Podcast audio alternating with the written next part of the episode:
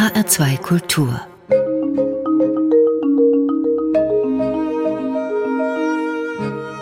Doppelkopf Am Tisch mit Maria Frisé, Gastgeberin Sylvia Schwab. Sie sind Journalistin und Schriftstellerin, Maria Frisé. Sie haben viele Jahre lang die Wochenendbeilage der FAZ Bilder und Zeiten herausgegeben. Sie haben viele Bücher geschrieben, Erzählungsbände und auch Sachbücher. Und jetzt arbeiten Sie gerade an der letzten Fassung Ihrer Autobiografie. Und da haben Sie im Vorwort geschrieben, Sie seien nun in Ihrem vierten Leben angekommen. Über diese vier Leben würde ich gerne mit Ihnen sprechen. Wo und wann begann denn Ihr erstes Leben? Ja, mein erstes Leben begann in meiner Heimat in Schlesien. Ich bin auf dem Land aufgewachsen, auf einem ziemlich großen Gut, in einer sehr traditionellen preußischen Familie in Preußen, sehr betont, mit Göttern wie Friedrich dem Großen und der Königin Luise, mit einem sehr starken Arbeitsethos, sehr pietistisch geprägt und äh, mit einem sehr großen Verantwortungsgefühl für diese Gutsgemeinschaft. Das hatte sich schon meine Ur-Urgroßmutter ausgedacht, dass man für andere Leute leben musste und das wurde eigentlich weiter vererbt. Auf dem Umschlagbild Ihres Erinnerungsbuches Meine schlesische Kindheit, da sieht man ja ein Foto von einem Schloss. Ich habe den Eindruck, Renaissance-Turm äh, drumherum, also Wasser, ein Wasserschloss. Davor ein Boot mit Mädchen. Ich glaube, sogar eines davon sind Sie. Was gibt es denn da für Erinnerungsbilder an dieses Schloss, an die Atmosphäre, an die Menschen, an die Landschaft? Ja, das Schloss war äh, für uns Kinder, mein Bruder und ich. Mein Bruder ist etwas äh, mehr als ein Jahr jünger als gewesen als ich. Er ist mit 17 Jahren gefallen. Für uns war dieses Schloss einfach groß und wir fühlten uns sehr verloren drin. Mein Vater hatte sehr viele Geschwister gehabt. Und nun war dieses äh, Haus immer ein bisschen leer geräumt, weil alle diese Geschwister irgendwelchen Hausrat mitnahmen, wenn sie heirateten. Wir waren uns sehr selbst überlassen, weil meine Mutter sehr krank war und den Winter fast immer weg war und bei jeder Erkältung musste sie weg sein, weil sie TBC hatte und die Gefahr dass sie uns anstecken würde, war sehr groß. Mit welchen Gefühlen erinnern Sie sich an diese Zeit? Ja, wir fühlten uns schon verloren, mein Bruder und ich. Mein Vater war unglaublich angestrengt. Das Gut war verschuldet nach dem Ersten Weltkrieg. Mein Vater musste seine Geschwister auszahlen und er wollte diese Schulden tilgen und er war eben, wie gesagt, ein sehr gewissenhafter und sehr äh, engagierter Landwirt. Und er hatte eigentlich wenig Zeit für uns. Die einzige Zeit, die er hatte, war eigentlich, äh, wenn wir mit ihm zusammen ausritten. Und das durften wir schon sehr früh auf sehr unzulänglichen Pferden, die auch durchgingen, was immer sehr aufregend war. Ja, diese Hausdamen, die eigentlich die Arbeit meiner Mutter, die Arbeit einer Gutsherrin machten, machen sollten, die mochten wir nicht, die wollten uns erziehen und wir wichen ihr aus, wo wir nur konnten und wir trieben uns sozusagen auf dem Gutshof rum, eigentlich immer da, wo es warm war. Im, bei den Schafen oder im Schweinestall, wenn da die Kartoffeln ausgeschüttet wurden und ähm, zum, die wurden dann zerstampft und den Schweinen mit Kleie äh, als Futter gereicht. Und äh, da fühlten wir uns wohl. Aber äh, zu Hause in diesem riesen Tisch, wo dann immer so 20 Leute saßen und wir am, am untersten Ende, fühlten wir uns eigentlich sehr oft einsam und verlassen. Wie und wo stand denn eigentlich Ihre Familie dann in den 30er Jahren politisch? Ja, das war kompliziert. Mein Vater ist, glaube ich, 1928 in die Partei eingetreten er war ein Deutschnationaler, war im Stahlhelm und hat auch mal in so einem Freikorps äh, nach, unmittelbar nach dem Ersten Weltkrieg, in dem er noch als 17-jähriger hm, Freiwilliger teilgenommen hatte und schwer verwundet worden war, teilgenommen. Und er trat aus der NSDAP wieder aus. Wahrscheinlich, weil er, hm, er stand der Kirche, der bekennenden Kirche sehr nah und hatte da beste Freunde und ich nehme an, dass er da doch einiges mehr erfahren hatte, was man sonst so als abgelegener Bewohner eines Dorfes erfahren konnte. Es gab doch auch Verbindungen zum 20. Juli, Frau Frisé. Ja, das war eigentlich die Familie meiner Mutter. Aber das hat mich unmittelbar gar nicht äh, tangiert, weil es die äh, Geschwister meines Großvaters waren. Eine Schwester meines Großvaters war eine Tresco, die Mutter von dem hm. Henning äh, hm. Tresco. Und eine andere Schwester äh, war eine Kleist. Und die hatte eben sehr nahe Verbindung zu Bonhoeffer. Und eine Cousine war eben die Maria Wedemeyer, die Braut von Bonhoeffer. Das habe ich aber alles als Erwachsene oder als 19-Jährige, ich habe mit 19 Jahren geheiratet, äh, erst ganz spät erfahren. Also ich habe diesen Widerstand überhaupt nicht gespürt. Ich wusste gar nicht, dass es so etwas gab. Haben Sie denn damals überhaupt irgendetwas von den Gräueltaten der Nazizeit Nein, mitbekommen? Nein, überhaupt nichts. Ich habe ein einziges Mal einen, einen Zug gesehen, mit ähm, russischen Kriegsgefangenen, die also so ganz verhungert aussahen. Und da wurde mir dann gesagt, die hätten eine Seuche überstanden und die würden nun jetzt in ein besseres Lager transportiert. Nein, das war merkwürdig, dass wir so unpolitisch, es wurde nie über Politik geredet, überhaupt nicht. Und wenn, dann verstummten die Gespräche, wenn wir Kinder eintraten. Das war wohl in der Zeit einfach auch zu gefährlich. um sie zu schützen. Ja, ich bin nicht der Einzige oder die Einzige. Wir haben ja einen Klassenrundbrief äh, seit 60 Jahren geführt und da habe ich mal die Frage gestellt, weil ich auch das Gespräch mal, es interessierte mich, was habt ihr gewusst, was hätten wir wissen können? Und da war eigentlich ganz durchweg, wir haben es nicht gewusst. Wir hätten es vielleicht wissen können, wenn wir anders erzogen worden wären. Aber wir waren ja äh, erzogen mit vielen Tabus, an die man einfach nicht rührte, mit großem Abstand zu der Elterngeneration. Wir waren sehr unpolitisch erzogen worden. Also meine Klasse war, es war eine ehemalige Privatschule und da gab es auch noch äh, Lehrer, die von der alten Schule übernommen worden waren. Da waren relativ wenige Nazi-Lehrer. Mhm. Aber wir hatten eine Klassenlehrerin, die richtig Narzisse war und uns die letzten Jahre sehr vergelt hat. Und es gab da aber eigentlich keine Diskussion. Also außer mir haben noch viele den Mein Kampf abgelehnt zu lesen. Das mussten wir vor dem Abitur. Und da kriegten wir schlechte Zensuren und das war's dann. Also es gab keine Auseinandersetzung darüber. Sie haben uns Musik mitgebracht, Frau Frisé. Klassische und moderne. Fangen wir mit etwas Klassischem an, mit dem ersten Satz aus dem Flötenkonzert Opus 10 Nummer 1 von Antonio Vivaldi. Vivaldi Barockmusik, ist das etwas Besonderes für Sie? Hören Sie die besonders gern? Ja, doch, das höre ich jeden Sonntag. Und überhaupt, das ist äh, die Musik, bei der ich mich am besten entspannen kann. Und gerade dieses, die Flöte, ist so was Wunderbares, etwas Heiteres. Ich liebe das sehr.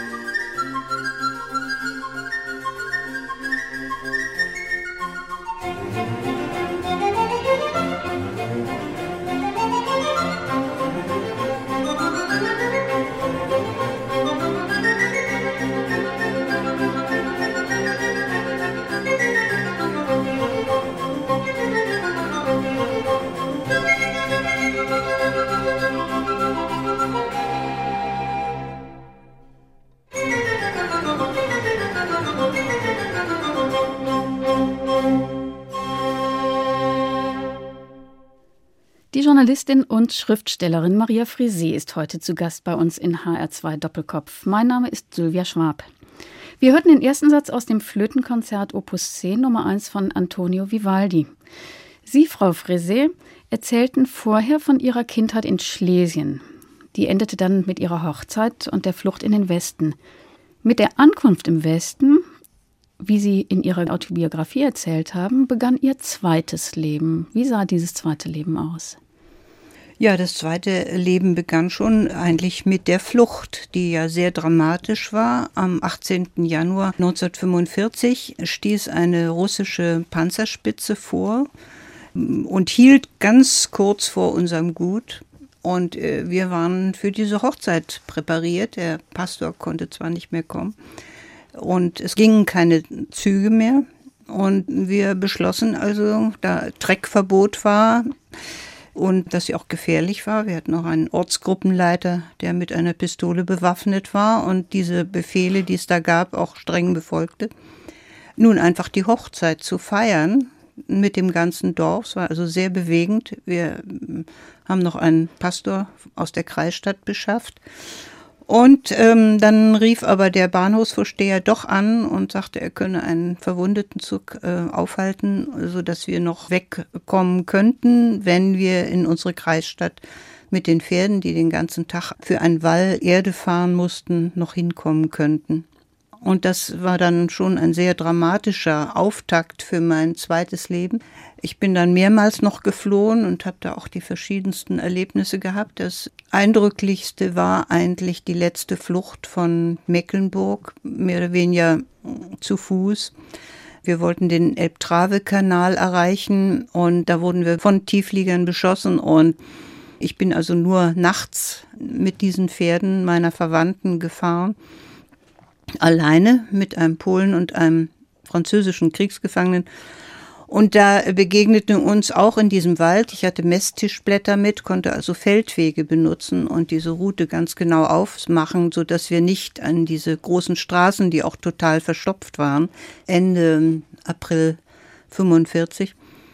Und äh, da war ein äh, älterer Offizier mit Kindersoldaten. Das waren 15-jährige Flakhelfer und der bat mich ein paar dieser Kinder, die eben von Berlin zu Fuß bis nach Mecklenburg gelaufen waren, in nächtlichen Märschen, dass ich ein paar dieser total erschöpften Jungs äh, mitnahm. Mhm.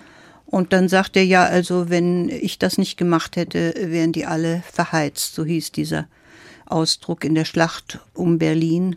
Da ist alles alt und jung und die Mittleren und Verwundete noch wirklich in diese Schlacht mhm. hinein äh, kommandiert worden und ganz viele sind gestorben. Und das war für mich ein, also dieses Ende des Krieges äh, bedeutete für mich eigentlich dieser tapfere Mann, der das Immerhin wurde man erschossen oder erhängt, wenn man hm. äh, diese Befehle verweigerte. Ja, und dann fing erst mal ein paar Jahre Flüchtlingsdasein unter wirklich sehr schlimmen Bedingungen an in Schleswig-Holstein. Auf einem Dorf, hm, das 100 Einwohner hatte und 300 Flüchtlinge dazu kamen. Das bedeutete, dass im Sommer gab es nicht mal Wasser. Das Wasser kam aus den Milchkannen die dann mit Wasser gefüllt wurden in der Molkerei. Wir mussten also auch nach Wasser und nicht nur nach Brot und allen anderen Lebensmitteln anstellen.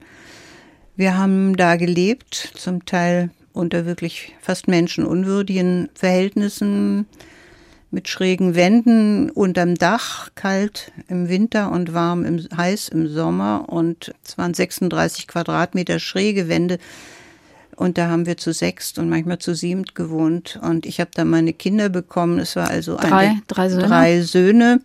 Es war eine ganz schlimme Zeit. Und ähm, mein Mann versuchte in Hamburg Fuß zu fassen, wo auch sein Vater, der ein, ein sehr wohlhabender Mann gewesen war und ist immer noch war, der hatte in Stettin eine große Ölmühle und hatte auch eben ziemlich viel Geld gerettet.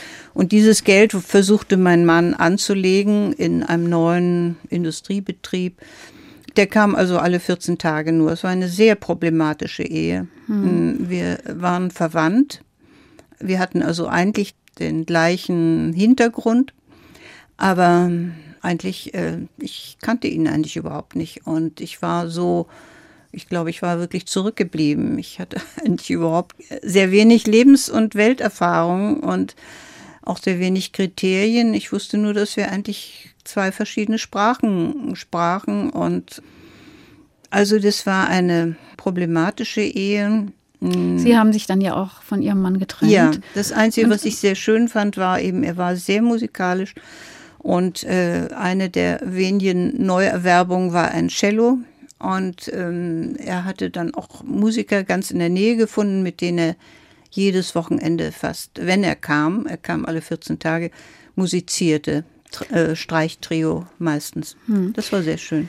Sie haben sich von Ihrem Mann getrennt und Sie mussten Ihre drei Söhne zurücklassen. Das war, denke ich, damals eine ganz ähm, fürchterliche Entscheidung und ja auch eigentlich noch vollkommen unüblich. Da waren Sie, stelle ich mir vor, ganz einsam. Woher kam diese Kraft, dieser Mut, diese Entschlossenheit, noch einmal ja, neu anzufangen, Frau Frisee? Ja, einmal hatte ich das Gefühl, ich gehe kaputt. Es war ja inzwischen das Wirtschaftswunder ausgebrochen und ähm, mein Mann gehörte zu den ganz wenigen in der Großfamilie, äh, die es sehr schnell, ganz plötzlich eigentlich zu Reichtum gebracht haben. Und ich konnte auch von dem Reichtum profitieren. Ich hatte, ich ritt Turniere, ich hatte zwei Pferde und es wurde ein großes Haus gebaut, aber es fehlte jede innere äh, Befriedigung für mich. Es blieb diese Einsamkeit, diese ähm, Leere, die ich nicht zu füllen verstand und die ich nicht allein zu füllen verstand.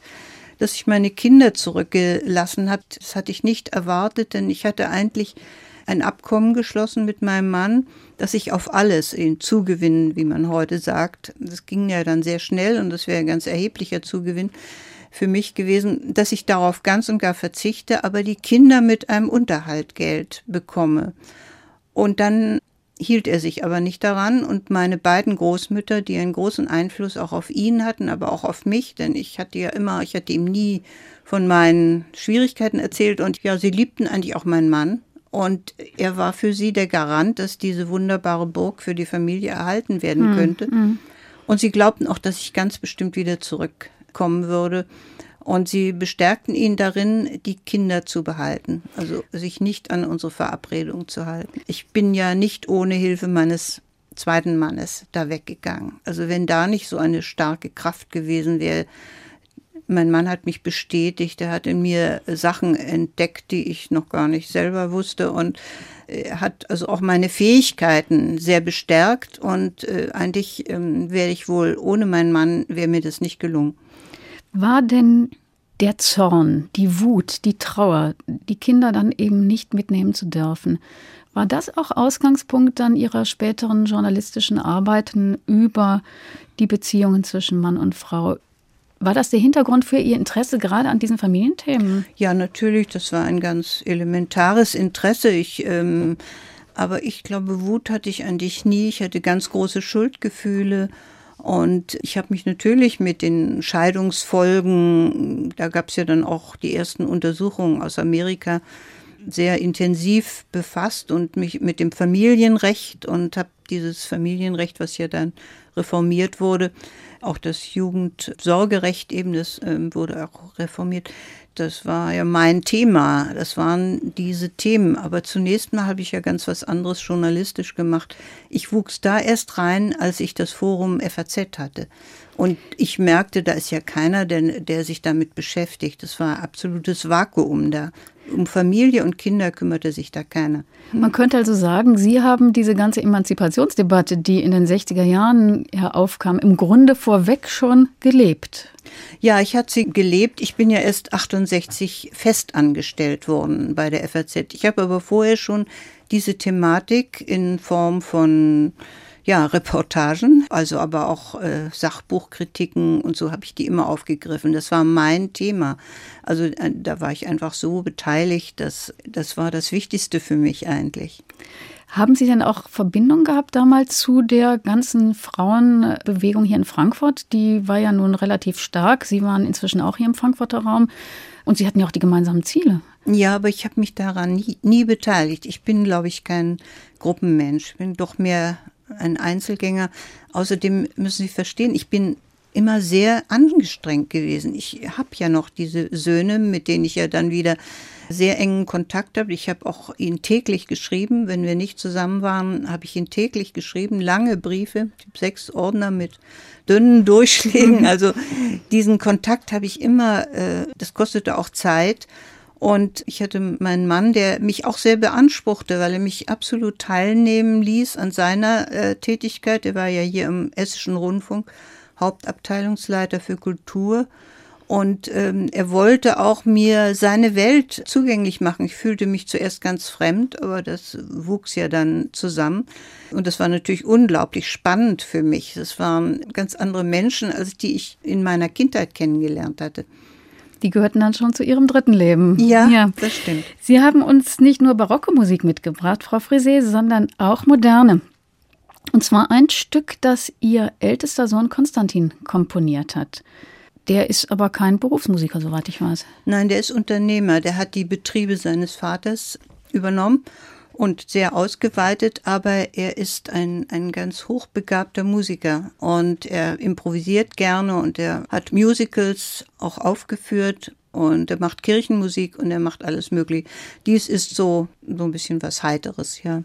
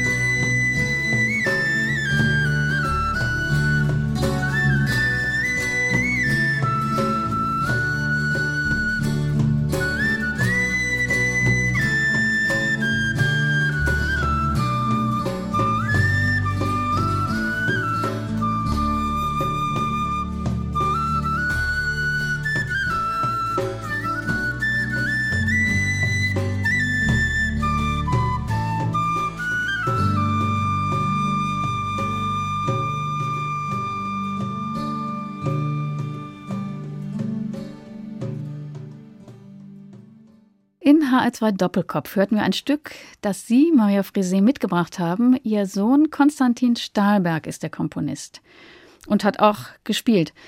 Woher kommt denn das musikalische Talent Ihres Sohnes? Hat er das von Ihnen? Nein, glaube nicht. Ich bin so ganz durchschnittlich. Aber mein ähm, erster Mann war sehr musikalisch und hatte eine sehr gute Ausbildung. Seine Mutter war Pianistin und Chorleiterin und konnte auch so improvisieren, wie, wie mein Sohn das kann. Und äh, meine Söhne haben alle drei auch mit fünf Jahren angefangen, ein Instrument zu spielen oder später dann zwei. Also die hat, haben immer die Freude an, am Musizieren gehabt. In Ihrer Autobiografie, die Sie gerade abgeschlossen haben, da sprechen Sie ja von den vier Leben, die Sie gelebt haben. Das erste war Ihre Kindheit in Schlesien, das zweite Ihre Zeit in Hamburg, die Ehe mit Ihrem ersten Mann, die Geburt der drei Kinder. Ja, und jetzt ist das dritte Leben. Ähm, wir hatten da eben schon drüber gesprochen. Ihre Zeit, Ihre Ehe mit Adolf Frisé der freier Journalist war erst, später dann Hauptabteilungsleiter kulturelles Wort hier beim Hessischen Rundfunk. Es gibt das Gerücht, dass man sie fragte, als sie sich dann bei der FAZ um die Mitarbeit bewarben, dass sie gefragt worden seien, Warum wollen Sie überhaupt zur Zeitung? Ihr Mann ist doch berühmt. Stimmt das? Hat man das jetzt wirklich gefragt? Ja, das stimmt und es ging noch weiter. Äh, Sie könnten doch für die wissenschaftliche Arbeit Ihres Mannes nützlich sein. Äh, mein Mann war ja nebenbei der Herausgeber von Robert Musils Werken und das war eine sehr, sehr anstrengende und jahrzehntelange Tätigkeit. Und natürlich hätte der eine perfekte Hilfskraft gebraucht, nur die war ich nun gar nicht.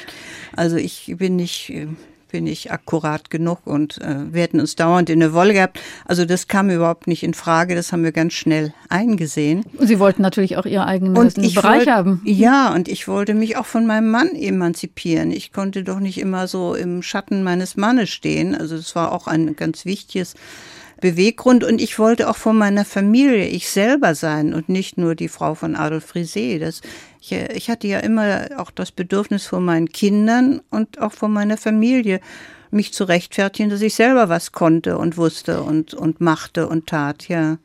In dem Redaktionsteam der FAZ, da waren ja ein paar ganz bekannte Leute damals, als Sie da mit eintraten. Also Robert Held war da, Karl-Heinz Bohrer, Karl Korn, später dann glaube ich auch Reich Ranitzky.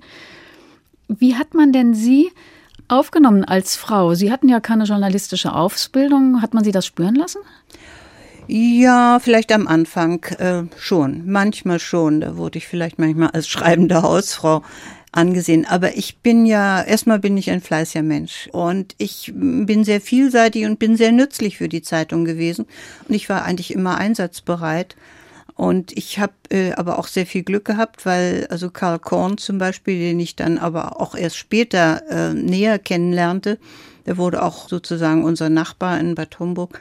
Aber der ähm, hielt sehr viel von mir, auch von meinen Kriterien. Ich bin ja ein immer ein sehr belesener Mensch gewesen. Ich bin sehr viel krank gewesen und habe immer viel gelesen. Also mhm. wirklich drei, vier Bücher in der Woche und manchmal viel mehr. Also ich habe einen Fundus, aber der war nie richtig geordnet und ich konnte aber auf diese Maßstäbe, die man sich anliest, die konnte ich immer zurückgreifen. Mhm. Da fühlte ich mich auch sicher.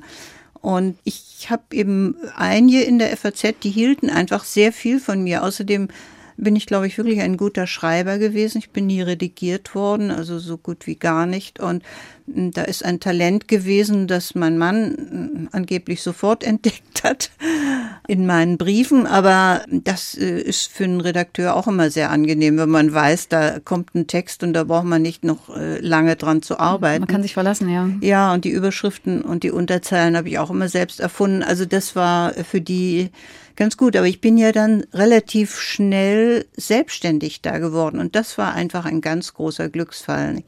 Ich war da 14 Tage, also ich kriegte einen, einen Jahresvertrag und als ich da hinkam in die Zeitung, ich hatte immerhin schon zehn Jahre da gearbeitet, mitgearbeitet und äh, kriegte von, von der Wirtschaft und auch von der Politik kriegte ich Aufträge. Damals gab es sehr wenige gut schreibende Journalisten und die Redaktion war relativ klein. Und die entdeckten mich und äh, sagten, oh, die macht das schon, die, der macht das auch Spaß sogar noch, ne? Mhm. Und schickt mich dann irgendwo hin. Sie griffen doch auch Themen auf, die zu der Zeit noch ganz ungewöhnlich waren. Also wir sprachen vorhin schon darüber, Themen, die im gesellschaftlichen Bereich lagen, zum Beispiel über Frauenhäuser haben Sie zum ersten Mal geschrieben. Ja, über was noch? Über Jugendrecht, äh, was ja und die Experimente, die man machte, zum Beispiel den äh, Täter-Opfer-Ausgleich, da habe ich, glaube ich, vor 20 Jahren schon geschrieben, da gab es schon Bestrebungen. Ja. Und mich hat überhaupt diese soziologischen Veränderungen, die haben mich sehr interessiert und da ich ein bisschen Englisch lesen kann, bin ich auch manchmal eben den hiesigen Veröffentlichungen zuvorgekommen. Das war ganz schön. Und wie wurden diese Themen in dieser doch relativ konservativen Zeit das, damals das, aufgenommen und auch hab, vom Publikum? Ich habe nie etwas, ich bin nie äh, zurückgewiesen worden, nie. Ich konnte auch Leitartikel schreiben, die eigentlich nicht unbedingt auf der Linie der Zeitung lagen. Ich habe dann immer gesagt, ja, ist das nun ein liberales Blatt oder nicht? Und da war dann schon, das ging. Das war eigentlich alles möglich. Man konnte so viel machen da. Und dadurch, dass ich ein, ein wöchentliches, ich fand das den besten Teil der Zeitung natürlich, Bilder und Zeiten, Kupfertiefdruck ohne Anzeigen, wunderschön mit, mhm. mit den wunderbaren Fotos. Ja, und Unser, fühlte sich schon schön an. Ich erinnere ja, mich noch gut. Ja, ja, ja. ist leider aus Kostengründen ja. eingegangen. Das habe ich ja dann weitgehend selbstständig gemacht. Das, da rutschte ich rein. Es gab überhaupt keinen Vertrag, gar nichts. Aber es war damals alles so unkonventionell, so ohne große Verwaltungsdinge. Es war mhm. sehr schön eigentlich, sehr schön. Und Sie haben ja dann auch gleichzeitig begonnen, literarische Texte zu schreiben. Also ja. ich will nur einfach mal ein paar Titel nennen. Sie haben Erzählungsbände veröffentlicht, Erzählungen also erst in der FAZ und dann eben zu Bänden zusammengefasst. Hühnertag und andere Geschichten heißt einer, dann Montagsmänner und andere Frauengeschichten und dann dieser Band Liebe lebenslänglich. Ja, dieses Bedürfnis, äh, Geschichten zu erzählen und darin auch, es sind Alltagsgeschichten, es ist also nichts Fantastisches und ich habe sehr gerne auch aus der Perspektive von Männern diese Beziehungskrisen beschrieben. Überhaupt, ich habe nun mal drei Söhne und konnte mich eigentlich immer sehr gut reindenken. Das hat mir großen Spaß gemacht und ich, äh, der erste Band ist ja auch schon bevor ich zur FAZ kam, erschienen. Und ähm, leider sind die jetzt alle vergriffen, aber im nächsten Jahr wird es eine Neuausgabe geben mit neuen Erzählungen und den alten zum Teil. Und das war für mich also es ist eigentlich was sehr Produktives. Ich wollte immer etwas, der Journalismus ist ja so etwas für den Tag und das ist dann sofort weg und ich wollte irgendwas in der Hand haben.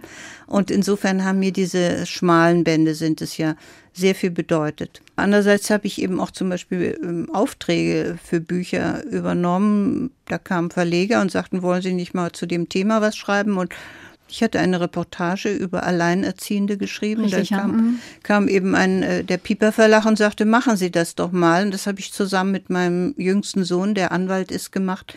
Und das war eine wunderbare Zusammenarbeit. Äh, er hat sehr schöne Interviews geführt und ähm, ich habe halt meine ganzen Kommentare zum Familienrecht und zum Scheidungsrecht habe ich darin untergebracht. Und Mhm. Sie haben ja auch noch einen Erzählungsband geschrieben mit dem Titel Wie du und ganz anders, Maria Frisé. Und ähm, das sind Mutter-Tochter-Geschichten, was ja nun auch erstaunlich ist, wenn man denkt, dass Sie nur drei Söhne haben. Ja, aber ich hatte meine Schwester, die zehn Jahre jünger ist, die war seit ihrem neunten Lebensjahr bei uns. Meine Eltern, meine Mutter ist auch sehr früh gestorben. Und dann hatte ich auch noch eine Zeit lang eine gleichaltrige Nichte, die auch keine Eltern mehr hatte. Und ich habe die Probleme von Mutter-Töchtern Die ja ganz sehr spezielle erlebt. Probleme sind, Ja, ja, ja, und ja. auch mein eigenes Versagen und äh, das Versagen der Mütter. Und habe diesen Bruch der Generation, der ja äh, wie in keiner Generation vorher zwischen der Vorstellungswelt der Mütter, der älteren Mütter, die nicht berufstätig sind und eben ein Leben im Schatten ihrer Männer geführt haben und ihren Töchtern, das habe ich sehr äh, in der Familie auch sehr stark Hm. äh, kennengelernt. Hat es denn zwischen Ihnen und Ihrem Mann auch so etwas gegeben wie Konkurrenz? Man könnte sich ja vorstellen, er hier beim Hessischen Rundfunk, was ja eigentlich ein relativ kleiner Sender ist, Sie bei der großen FAZ. Beide waren Sie auch literarisch tätig. Gab es da so, ja, so manchmal so einen kleinen Wettlauf? Eigentlich nicht, nein. Mein Mann hat mich, äh, ich war seine Musterschülerin. Er hatte mich ja erfunden und nach drei Jahren Lehrzeit sozusagen hatte ich mich dann selbstständig gemacht und habe ihm nichts mehr gezeigt. Also nur noch, wenn es gedruckt war. Dann hat er es gelesen und also so furchtbar interessiert hat es ihn, glaube ich, gar nicht, weil es doch bisschen anders war. Ich, ich war ja immer so mehr der Wirklichkeit und dem aktuellen Leben zugetan als aber er fand es gut gemacht und hat mich eigentlich immer nur gelobt. Also er hat eigentlich nie, es war ja dann auch schon gegessen sozusagen.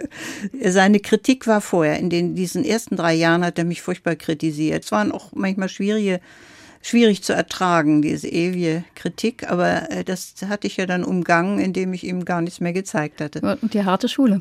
Ja, aber äh, wir haben ja überhaupt gelernt, also Konflikte zu vermeiden. Und so haben wir eigentlich ein ganz gutes Leben zusammengeführt. Konflikte zu vermeiden, haben Sie gelernt.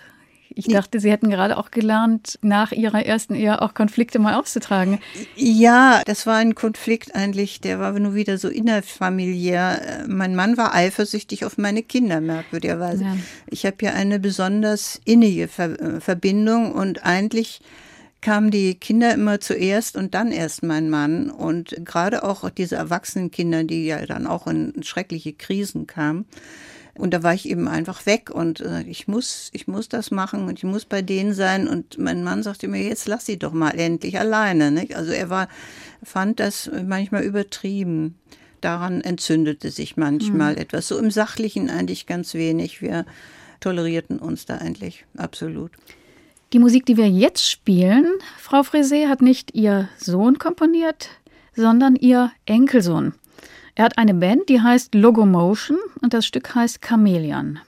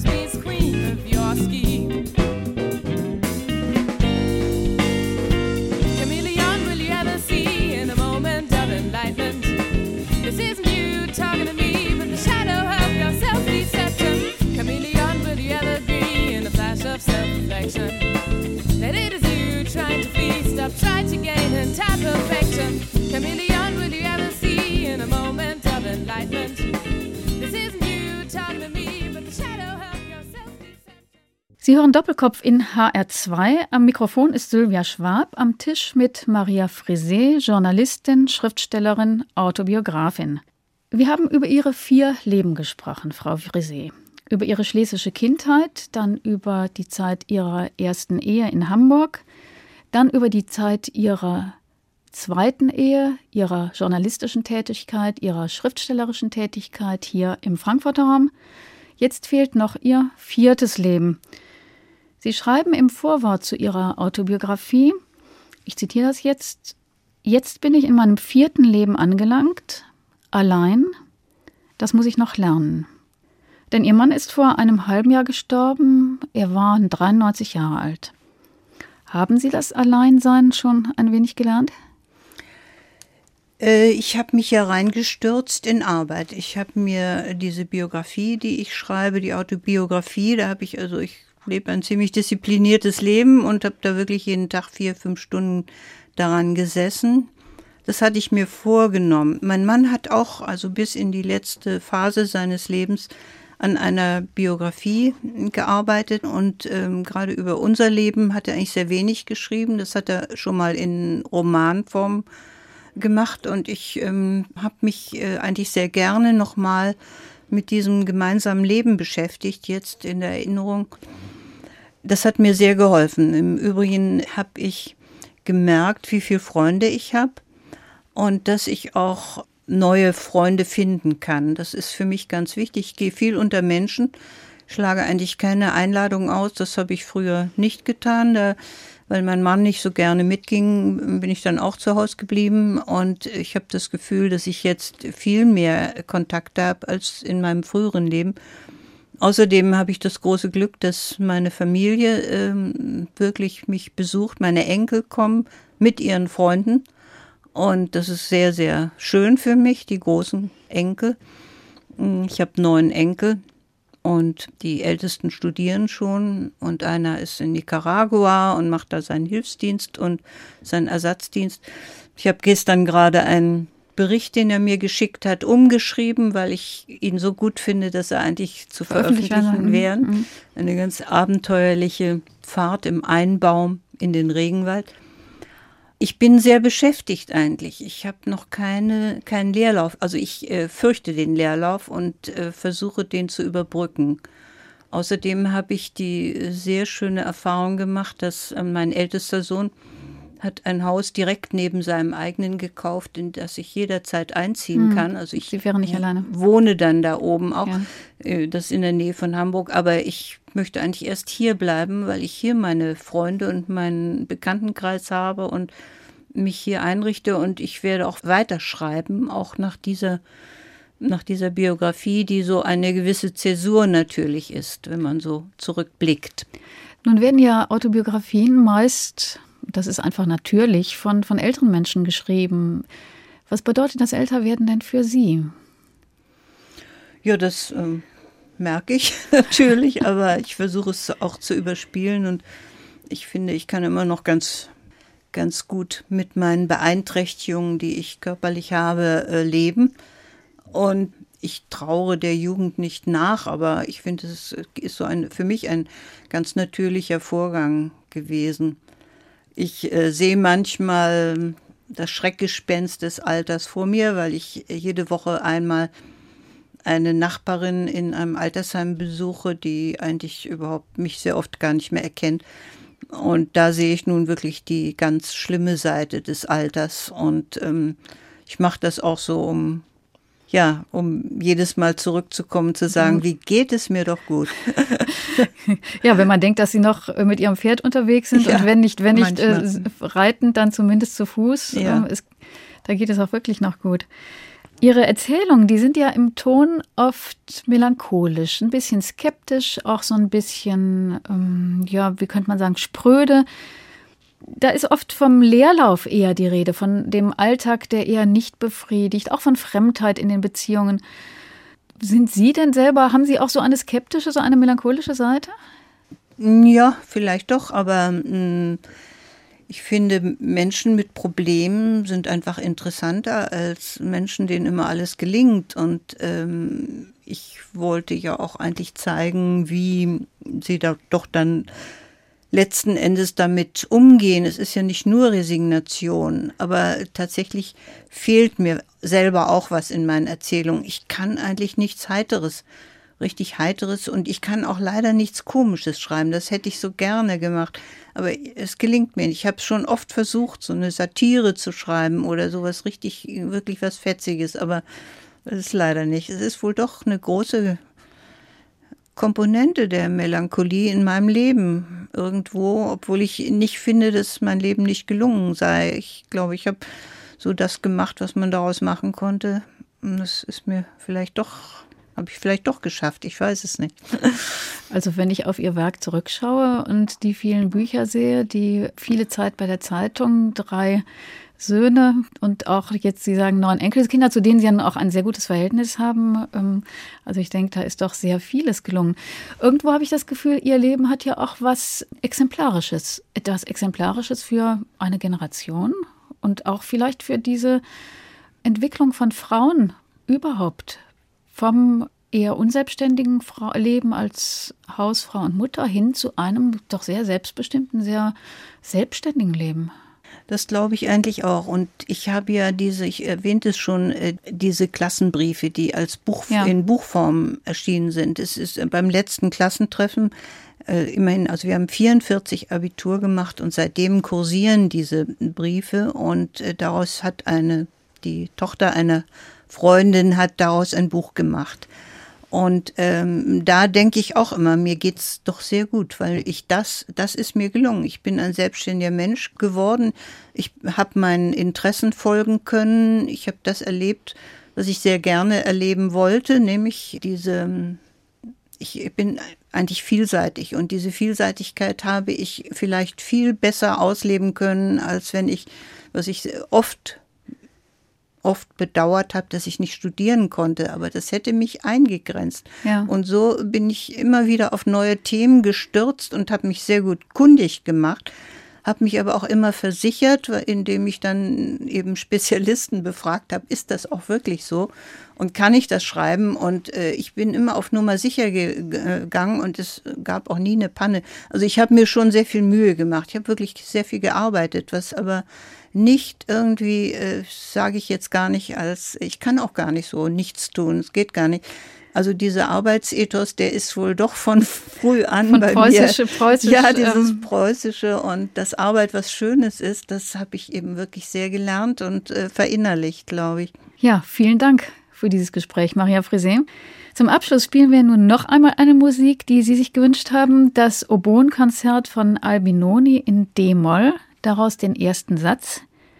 Das war unser HR2 Doppelkopf heute am Tisch mit der Schriftstellerin und Journalistin Maria Frisé. Als Gastgeberin verabschiedet sich Sylvia Schwab.